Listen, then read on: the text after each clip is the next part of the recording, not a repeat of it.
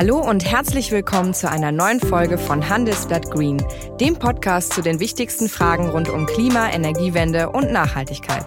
Mein Name ist Katrin Witsch und ich begrüße Sie heute aus unserem Studio in Düsseldorf.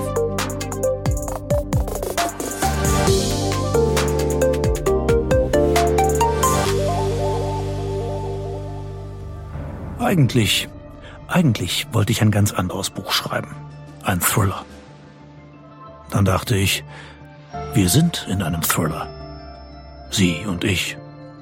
Nicht als Hörer und Autor, als Akteure. Besagter Thriller schreibt sich seit Menschengedenken fort und wechselt dabei immer wieder den Titel. Aktuell heißt er Klimakrise, Pandemie, Digitalisierung, Terror. Mit diesen Worten eröffnet der Schriftsteller Frank Schätzing sein neuestes Buch Was, wenn wir einfach mal die Welt retten? Viele von Ihnen haben ihn vermutlich eher als Autor von Büchern wie Der Schwarm, Lautlos oder Breaking News abgespeichert. Aber jetzt wird der Klimawandel zum Realo-Thriller und Schätzing zum Sachbuchautor. Herausgekommen ist ein über 300 Seiten langes Buch, in dem der Kölner eine Art Grundkurs in Ursachen, Folgen und Lösungsvorschlägen für den Klimawandel gibt. Aber ist das nicht ein bisschen anmaßend? Wenn es so einfach wäre, die Welt zu retten, wäre es doch schon längst passiert, oder? Darüber wollen wir heute mit dem Autor höchstpersönlich sprechen.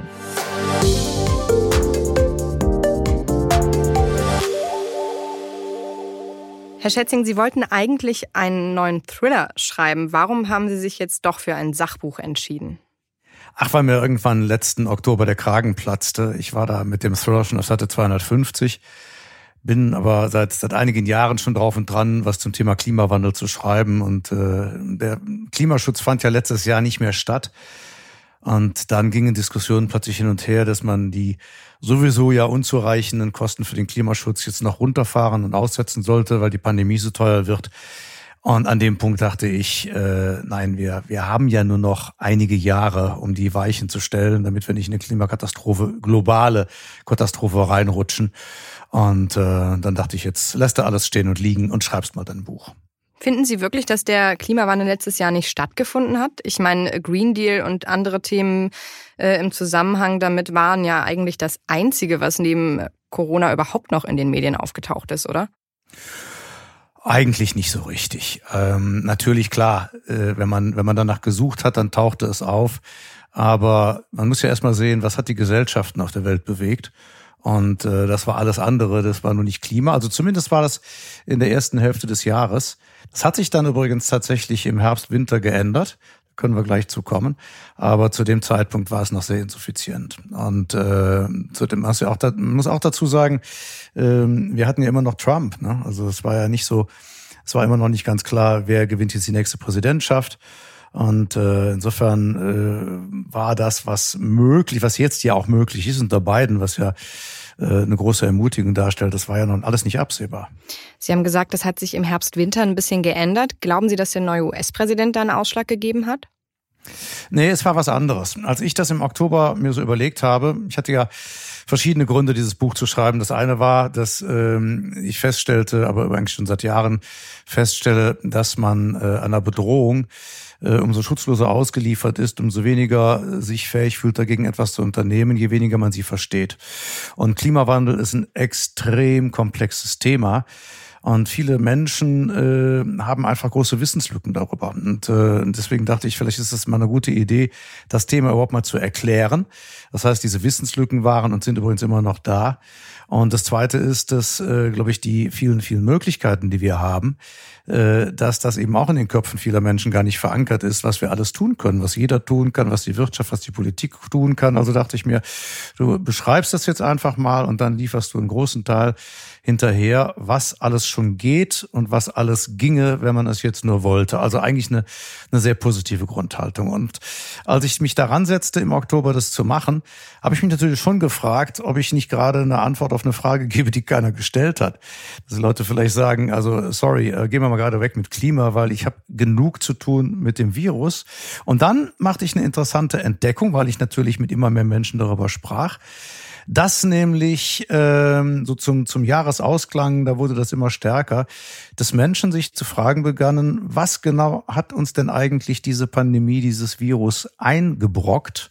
Und ist das tatsächlich nur, dass da so ein Virus unterwegs ist, sondern oder hat das nicht auch was zum Beispiel zu tun mit Klimawandel oder mit unserer Lebensweise? Das heißt, Menschen begannen auf der Suche nach den Ursachen alles Mögliche miteinander in Verbindung zu bringen, was wir vorher nicht verknüpft haben zu einem großen Ganzen. Und ich stellte fest, dass äh, die Bereitschaft, sich mit dem Thema Klimawandel auseinanderzusetzen, weil man plötzlich so ein Gefühl entwickelte, dass das eine allumfassende Ursache sein könnte, die sich in ganz vielen unterschiedlichen Symptomen äußert, dass das mehr und mehr zunahm. Sie meinen, weil wir auch immer mehr in die Lebensräume von Tieren vorrücken, die solche neue Viren in sich tragen?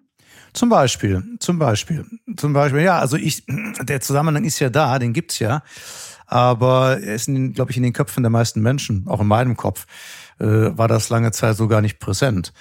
Und äh, das hat, ist mir aufgefallen, dass das zugenommen hat. Noch nicht mal so sehr, dass es ein dezidiertes Wissen darüber gibt, dass Leute sagen, ja klar, ich kann dir ganz genau erklären, was der Klimawandel mit Pandemien zu tun hat. Aber dass alleine die Frage bei vielen Menschen aufkam, die sagten, hör mal, du verstehst doch was von, von äh, Ökologie und sag mal, kann das sein, dass äh, diese scheiß Pandemie, die wir jetzt haben, dass das auch was zu tun hat mit dem Klimawandel?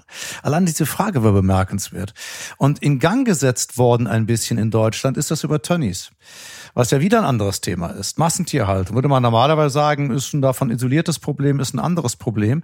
Aber auch da kam plötzlich so ein, so ein Gefühl bei den Menschen auf, äh, was wir da machen. Äh, hat das letzten Endes nicht auch Auswirkungen auf das Klima, äh, diese ganze Art und Weise, wie wir leben. Man begann plötzlich Massentierhaltung mit unserem Flugverhalten, unserer Billig-Billig-Mentalität in Verbindung zu setzen. Und man merkte, dass diese ganzen bis dahin isoliert betrachteten Komplexe plötzlich zu einem Big Picture zusammenwuchsen. Und äh, ich dachte, wenn es ein Momentum gibt, darauf jetzt eine Antwort zu geben und zu sagen, ja, das stimmt, diese Wahrnehmung ist richtig und zwar, und jetzt kommen die Fakten, weil, weil, weil, dann, wann sollte man sowas schreiben, wenn nicht jetzt? Europas Wirtschaft steht vor einem kompletten Umbau. Es gilt, nachhaltig und bis 2050 auch CO2-neutral zu werden. Für viele Unternehmen ist das noch ein Schreckensgespenst. Aber viele sehen darin eine unglaubliche Chance. Nur fragen sie sich, wie können wir den Wandel erfolgreich gestalten? Mein Name ist Christine Weininger, Ihre Sustainable Finance Expertin bei der Hypo Vereinsbank. Ein entscheidender Baustein auf dem Weg zur Nachhaltigkeit ist eine kluge Strategie, sowohl für nachhaltige Finanzierungskonzepte als auch für sinnvolle und nachhaltige Investitionen. Die HVB hat dafür Expertinnen und Experten. Wir wissen, wie man Umwelt, soziale und gute Unternehmensführungskriterien in eine nachhaltige Strategie für den Wandel integriert maßgeschneidert und passgenau für Ihre Branche und Ihr Unternehmen. Noch viel mehr dazu finden Sie auf unserer Website oder in den Show Notes. Wir freuen uns auf Sie.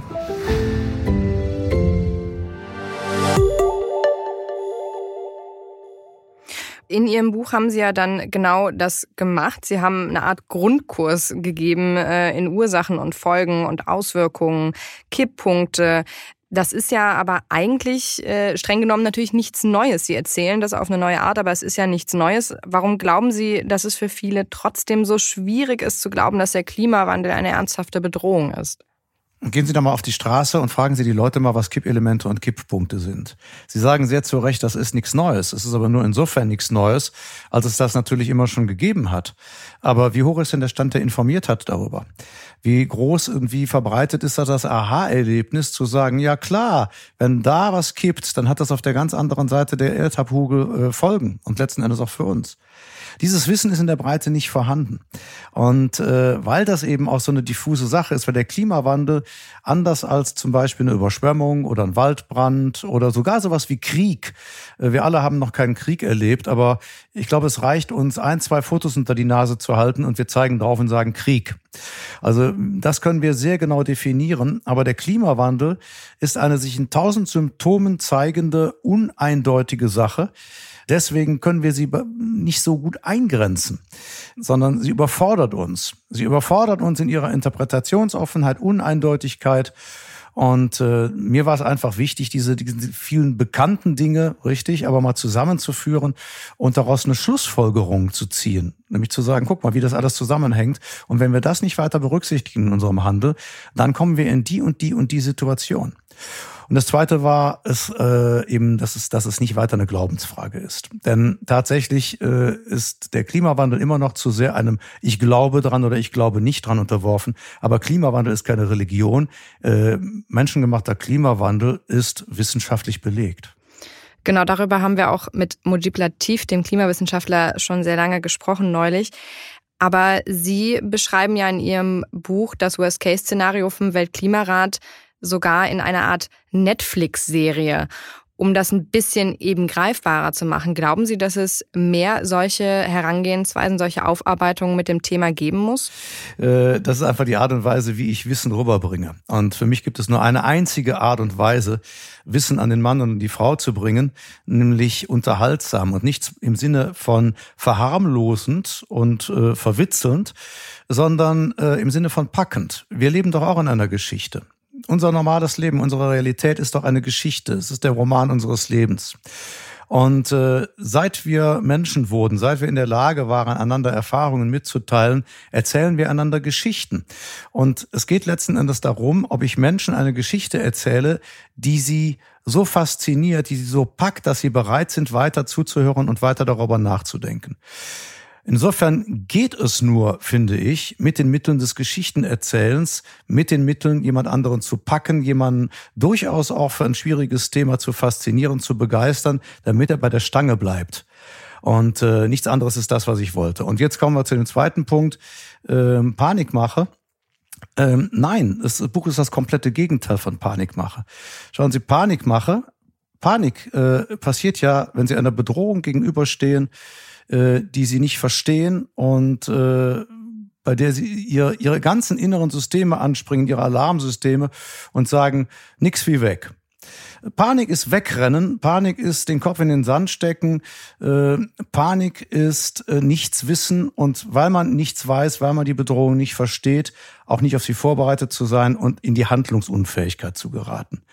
Was ich versuche, ist eben aus der Panik rauszukommen und zu sagen, wir müssen zurück ins Handeln und ins Gestalten finden, indem ich erstmal ganz klar erkläre, was ist das überhaupt Klimawandel? Wie funktioniert er, damit man ihn versteht? Wenn man ihn versteht, verliert er schon einen Teil seines Schreckens. Dann weiß man schon, was man tun kann und dann die vielen, vielen Möglichkeiten aufzuzeigen, was wir tun können.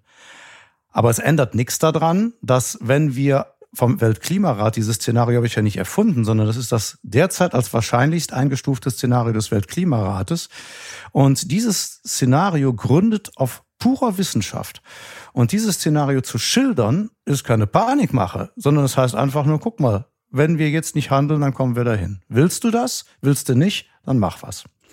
Ja, das ist vielleicht keine Panikmache, aber es löst ja schon so ein bisschen ein mulmiges Gefühl aus. Das soll auch so sein. Ich glaube, es ist auch so, dass, schauen Sie, wenn, wenn, wenn wir, wenn Sie sich vorstellen, in Deutschland breche ein Vulkan aus. Aus irgendwelchen Gründen. In der Eifel soll es ja so ein bisschen rumoren. Also nehmen wir an, in der Eifel bricht der nächste Supervulkan aus. Ähm, ich glaube, wenn Sie Leute dann fragen, Sie sollen mal schildern, was dann passiert, kann Ihnen jeder sofort sagen, was im Anschluss passieren wird. Weil jeder hat ein sehr klares Bild im Kopf, was es eigentlich heißt, wenn ein Vulkan ausbricht. Aber wenn Sie die Leute fragen, äh, was heißt es eigentlich in einer drei Grad wärmeren Welt zu leben, dann werden sie sich schwer tun, ihnen das zu schildern, weil sie es nicht wissen, weil es ja auch irrsinnig komplex ist. Und mir ging es darum, einfach mal vollumfänglich zu schildern, durchaus in Form eben auch einer Netflix-Serie, ähm, was es eigentlich überhaupt heißt, wenn wir es nicht schaffen, die Erderwärmung bei zwei Grad maximal zu begrenzen, was das eigentlich für die nächsten Generationen auf diesem Planeten und übrigens auch für uns noch bedeutet, in einer drei Grad wärmeren Welt zu leben. Und ich glaube, darüber macht sich keiner so richtig Vorstellungen. Die Ölkonzerne machen sich ja da schon ein bisschen länger Vorstellungen von. Auf der Suche nach den Schuldigen widmen sie unter anderem den Machenschaften von Big Oil mehrere Seiten, was ja auch ausführlich in dem US-Podcast Drilled aufgearbeitet wurde. Was glauben Sie, wie viel Unheil haben die Ölkonzerne mit dieser globalen Klimawandel-Leugner-Kampagne angerichtet? Ja, es hat eine Menge Unheil angerichtet. Denn äh, tatsächlich ist es so, seit den 60er, 70er Jahren ist bekannt, dass die ungebremste Freisetzung von CO2 durch äh, Verbrennung fossiler Stoffe. Ähm, die haben ja es ja damals in den 70ern schon, schon im Prinzip bewiesen, dass man dann um die Jahrtausendwende herum ein massives Problem haben wird. Dann haben sie ihre eigene Forschung diskreditiert und haben das geleugnet, was sie selber herausgefunden haben, weil es nicht ins Geschäftsmodell passte. Und äh, der letzte, der es übrigens in großem Stil gemacht hat, war Rex Tillerson. Das war der erste Außenminister von Trump. Der, der kam ja aus der Ölindustrie der äh, öffentlich erklärt hat, es gibt keinen Klimawandel durch Menschen gemacht und äh, es gibt keinen einzigen Beweis dafür, dass die Freisetzung fossiler Stoffe äh, die Atmosphäre beeinflussen kann, sodass es wärmer wird und wusste natürlich genau, dass es nicht stimmt. So, und das hat natürlich einen immensen Schaden angerichtet, aber wir haben noch eine Chance, es wieder hinzukriegen. Ich würde mal sagen, innerhalb der nächsten zehn Jahre. Rex Tillerson ist der Ex-Chef von dem US-Ölkonzern ExxonMobil. Da passiert in der Tat wenig, aber zumindest bei den europäischen Konzernen, die geben sich ja mittlerweile ganz schön geläutert. Glauben Sie, dass da tatsächlich ein Wandel stattgefunden hat? Ja, es findet ein Wandel statt. Ähm, der ist nicht so richtig konsequent, ist aber auch besser, als wenn er nicht stattfände. Also tatsächlich BP und Shell äh, und äh, auch äh, Eni beispielsweise geben sich schon wirklich sehr große Mühe. Sie versuchen auch Geschäftsmodelle zu implementieren, an deren Ende Öl überhaupt nicht mehr gefördert wird. Natürlich müssen die als Konzerne ja auch irgendwie versuchen zu überleben. Das heißt, wenn Sie, wenn Sie sagen, äh, okay, wir können irgendwann kein Öl und kein Gas mehr fördern, aber sonst haben wir nichts, dann können Sie, können Sie Schotten dicht machen. So, das passiert. Äh, das passiert auch einiges. Interessant ist auch, dass die Forschungsabteilungen dieser Ölkonzerne ähm, äh, sehr fähig sind. Da sitzen wirklich tolle Leute. Ähm, was sie aber auf der anderen Seite auch machen, sie machen es natürlich nicht aus Ökoromantik, weil sie plötzlich so ergrünt wären im Herzen, sondern sie machen es natürlich aus einer Notwendigkeit heraus, weil sie sehen, dass ihnen ihr Geschäftsmodell verloren geht. Und äh, in gleicher Weise klammern sie sich aber so lange wie möglich auch noch an den Erhalt des alten Geschäftsmodells. Und das ist dann zum Teil das Problem bei den europäischen Ölkonzernen, wo sie sich dann doch selber konterkarieren, dass sie doch versuchen, die Agonie äh, der Fossilen, solange es irgendwie geht, hinauszuzögern. Und das ist etwas, was wir nicht bräuchten. Wir könnten viel früher aus der fossilen äh, Subventionierung, Förderung rausgehen. Und wenn wir nur wenn wir das bleiben ließen und würden die Ressourcen, die wir haben, die Mittel, die wir haben, noch stärker in das Ziel der äh, Vollversorgung durch erneuerbare Energien und der innovativen Weiterentwicklung erneuerbarer Energien stecken, äh, dann müssten wir zum Beispiel auch nicht bis 2038 in Deutschland Kohle verbrennen und dann könnten BP und Shell auch noch konsequenter äh, aus der fossilen Förderung aussteigen. Aber wie Sie eben sagten, die sind schon besser, weil die amerikanischen Ölkonzerne haben überhaupt keinen Plan und die haben auch keinen Bock drauf. Und äh, das ist zum Teil schon echt gefährlich. Und nicht zu schweigen von den Staatskonzernen der Chinesen und der, der, der, der Araber und der, der Russen, denen es wirklich am Arsch vorbeigeht. Wie genau man das Ganze vielleicht trotzdem noch lösen kann, darauf kommen wir gleich mal genauer zu sprechen. Aber jetzt ist es erstmal Zeit für unsere Schnellfragerunde. Das machen wir mit all unseren Gästen. Und da würde ich Ihnen jetzt einfach ein paar Fragen stellen und Sie versuchen so kurz wie möglich zu antworten, okay? Gut. Atomkraft, ja oder nein? Eventuell. Flugzeug oder Bahn? Bahn. Diesel oder Elektroauto? Elektroauto, aber nicht nur. Elektroauto oder Brennstoffzelle? Brennstoffzelle, äh, Wasserstoff, äh, ja. Papiertüte oder Plastiktasche? Haha. Fangfrage. Das eine kann, also ein kompostierbares Plastik, jetzt Entschuldigung, wenn ich jetzt zwei Sätze dazu verliere. kompostierbares Plastik kann im Zweifel umweltfreundlicher sein als eine Papiertüte, aber auch umgekehrt. Also immer sehr genau drauf schauen, aber im Zweifel eher Papier. Konventionell oder Bio? Bio. Fleischersatz oder gar kein Fleisch? Fleischersatz. Global oder regional? Was? Egal. Immer. Ähm, global durch die Summe von regional. Im Zweifel lieber Sachbuch oder Thriller? Thriller. Weil Sachbücher auch Thriller sein können.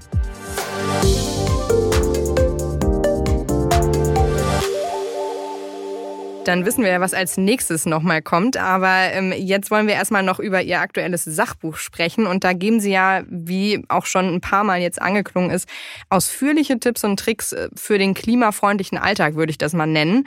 Ähm, danach habe ich jetzt aber zum Beispiel tatsächlich schon fast ein schlechtes Gewissen gegenüber dem Klima bei meinem Kaffee morgens. Ist das, äh, war das die Intention? Nee, ganz im Gegenteil. Äh, es ist ja in dem Buch auch mehrfach äh, die Rede davon, dass wir uns hier nicht in Schuld- und Schamdebatten verlieren sollten, uns nicht immer nur schuldig und defizitär fühlen sollten. Ich sag mal, damit wir jetzt äh, uns nicht an dem Kaffee aufhängen, das ist ja ein allgemeines Problem es geht eigentlich nicht darum, dass wir Dinge komplett sein lassen. Es geht nicht darum, dass wir jetzt plötzlich zu Asketen werden. Wir sind so, so vollmundige Verzichtserklärungen hier im Straßencafé bei Latte Macchiato und Croissant sowieso suspekt. Ähm, sondern es geht darum, dass wir in allem, was wir tun, wieder lernen, Maß zu halten. Und Maß halten heißt, dass man wieder sich des Besonderen einer Ressource bewusst wird, des wahren Wertes einer Ressource bewusst wird und dass man sie eben nicht überstrapaziert, sondern äh, sie maßvoll einsetzt unter Hinblick darauf, dass man Dinge wieder versucht, nach ihrem eigentlichen Wert zu beurteilen und nicht immer nach dem billigsten Angebot im Markt und eben auch auf die Welt schaut und sagt, okay, einerseits müssen wir sehen, wer hat denn eigentlich gar nichts in der Welt und wer hat zu viel dass wir uns wieder mehr zur Aufgabe machen, für eine gerechtere Weltgesellschaft zu teilen, was dann dazu führt, dass alle mehr von allem haben, aber nicht immer. Da müssen wir aus unserem Narrativ von der ständigen Verfügbarkeit von allem und jenem zu jeder Zeit zu immer billigeren Preisen mal rausfinden, denn das ist nämlich auch tatsächlich ungesund. Und äh, das eben natürlich dann auch, äh, dass es eine Abstrahlwirkung darauf hat, dass wir die Ressourcen, die der Planet für uns bereithält, die ja da sind, ist ja nichts, nicht so, als, als gäbe es keine Ressourcen. Äh, aber dass wir eben auch maßvoll mit ihnen umgehen, damit sie sich erneuern können und damit wir uns unserer Lebensgrundlagen nicht berauben, was dazu führen würde, dass wir auf diesem Planeten nicht mehr überleben können und dass wir diesen Planeten nicht in einer Weise verändern, dass wir auf diesem Planeten nicht mehr leben können. Den Planeten können wir nicht zerstören, aber unseren Planeten, unsere Welt können wir sehr wohl zerstören. Vieles, was da steht, ist natürlich für Millionen von Menschen fernab ihrer Lebensrealität, also Fairtrade-Kleidung, Demeter-Produkte oder auch ein Elektroauto. Das sind natürlich ähm, da sprechen wir über Preise, die sind für viele einfach nicht leistbar. Wie kann sowas denn jetzt aber für die Masse vielleicht auch zur Lösung werden? Also wie sieht so eine massentaugliche Lösung aus? Wir sind ja, wir sind ja sehr durchmischt als Gesellschaft. Und deswegen kann man nicht sagen, guck mal, die einen, die Reichen machen es so und die Armen machen es so. Denn es gibt's ja in dieser Form gar nicht. Wir leben in so vielen verschiedenen Abstufungen, alleine was Einkommensverhältnisse angeht. Weswegen ich immer erstmal sagen würde, ähm, ich freue mich schon, wenn jeder sagt, was im Rahmen meiner Möglichkeiten versuche ich jetzt etwas zu tun. Das ist immer noch besser, als zu sagen, mir doch egal, ich tu gar nichts.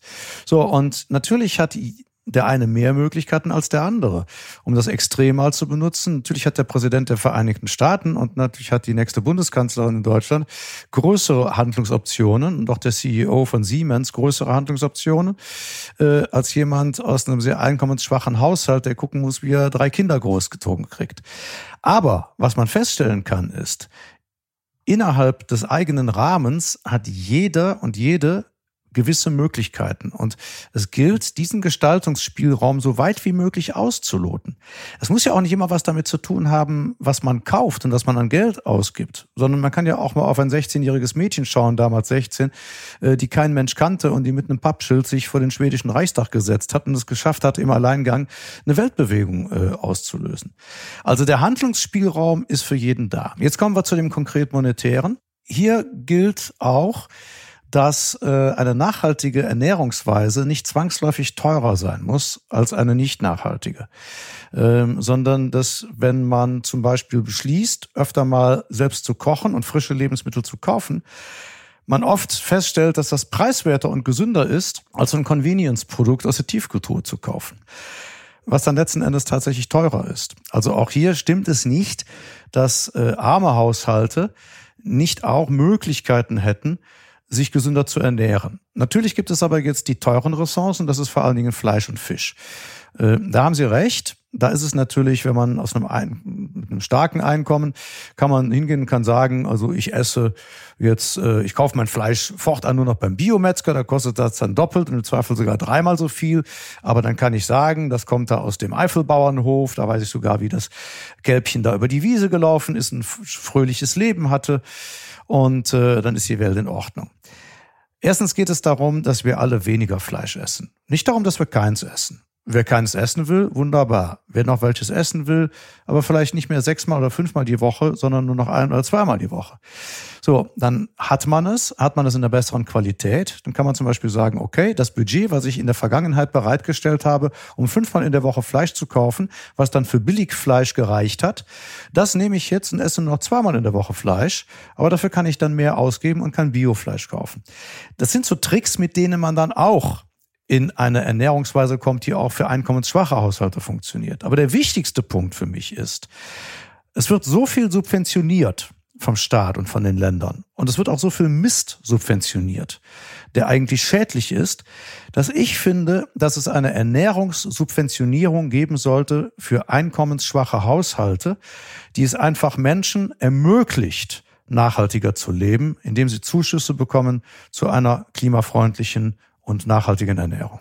Das wäre jetzt auch meine nächste Frage gewesen, weil der Schlüssel liegt ja nicht alleine in, in der Gesellschaft, in der Bevölkerung. Was glauben Sie, muss denn die nächste oder eine nächste Bundesregierung tun und was ist nötig an der Stelle von der Politik auch? Ja, das ist der entscheidende Punkt. Äh, es gibt ja in dem, in dem Buch tatsächlich diesen Teil, den Sie angesprochen haben, mit den vielen kleinen Tricks. Lass das Wasser nicht laufen, wenn du Zähne putzt und äh, koch Wasser immer im geschlossenen Topf, dann sparst du Energie. Es gibt tausenderlei Möglichkeiten natürlich für die Bevölkerung, aber darüber darf die Diskussion auf gar keinen Fall entpolitisiert werden.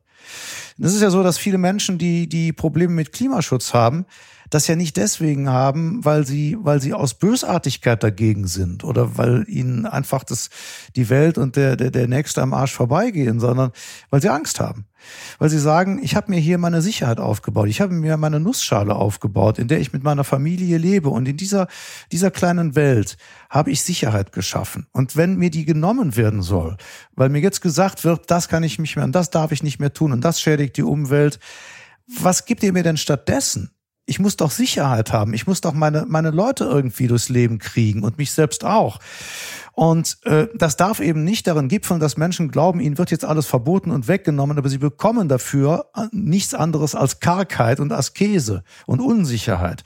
So, und da muss, muss Politik und muss Wirtschaft in der Lage sein, den Menschen klar zu machen, Klimaschutz ist eine Wachstumsbranche. Klimaschutz ist Zukunftsbranche. Das ist eine Branche, die dir Arbeitsplätze verschafft, ein besseres Leben für alle auf der Welt, mehr Qualität, wieder mehr Werthaltigkeit. Äh, das muss den Leuten natürlich vermittelt werden. Das können nur die Politiken, das können nur die Industrien tun. Im Moment sehen wir ja in Deutschland, was noch nie da gewesen ist. Die Grünen liegen in den Umfragen vor der Union teilweise. Das schürt jetzt bei nicht wenigen die Angst ja, vor einer regelrechten Ökodiktatur. Aber was Sie sagen, ist ja jetzt, die braucht es gerade nicht, oder? Ich würde sagen, wenn Leute hier von einer Ökodiktatur sprechen, weil man mal darüber nachdenkt, ab 2025 die Herstellung von Verbrennermotoren zu verbieten, dann ist das ein Schlag ins Gesicht all der Menschen auf der Welt, die das Pech haben, in einer wirklichen Diktatur zu leben. Also mir wird da hier auch ein bisschen auch Corona-Diktatur, äh, da muss ich ehrlich sagen, da wird mir übel, wenn ich sowas höre. Äh, diese Menschen wissen offenbar nicht, was es heißt, in einer Diktatur zu leben. Äh, ich glaube aber, viele missverstehen das dahingehend, dass diese Verbote dann darin bestehen, dass man den Menschen als erstes verbietet, äh, äh, modische Kleidung zu kaufen, dass man ihr als nächstes verbietet, dass sie äh, nie wieder Fleisch essen dürfen. Äh, aber tatsächlich diese Regularien, ist mir übrigens auch ein lieberer Begriff als Verbote, diese Regularien betreffen gar nicht so sehr das Leben der einzelnen Menschen, ähm, sondern sie betreffen vor allen Dingen die Wirtschaft und sie betreffen die Politik. Das heißt, die Entscheidung, wie die Schweden das gemacht haben, zu sagen, ab 2025 äh, verfügen wir jetzt einfach mal per Gesetz, dass kein Verbrennungsmotor mehr gebaut werden darf. Das ist ja eine Entscheidung, äh, die sich an eine bessere Technologie koppelt und die natürlich einen Anreiz bietet, diese Technologie dann auch voranzutreiben. Und diese Regularien müssen natürlich auch eine Dimension haben, dass sie wirklich was bewirken können. Das ist nicht der Veggie Day, das ist nicht der Tag, wo sie hingehen und verbieten, jemandem an Freitags Fleisch zu essen. Das, das ändert überhaupt nichts. Kommen die Regularien in Deutschland denn schnell genug? Noch nicht, aber ähm, ich hoffe ja. Es hat sich es scheint sich ja gerade was zu verändern. Nun haben wir ja in den vergangenen Wochen gelernt, dass Umfragewerte ja so viel wert nicht sind. Daraufhin haben ja einige ihre ähm, Selbsternennung zur, zum Kanzlerkandidaten gegründet. Und, äh, wir nennen jetzt keine Namen.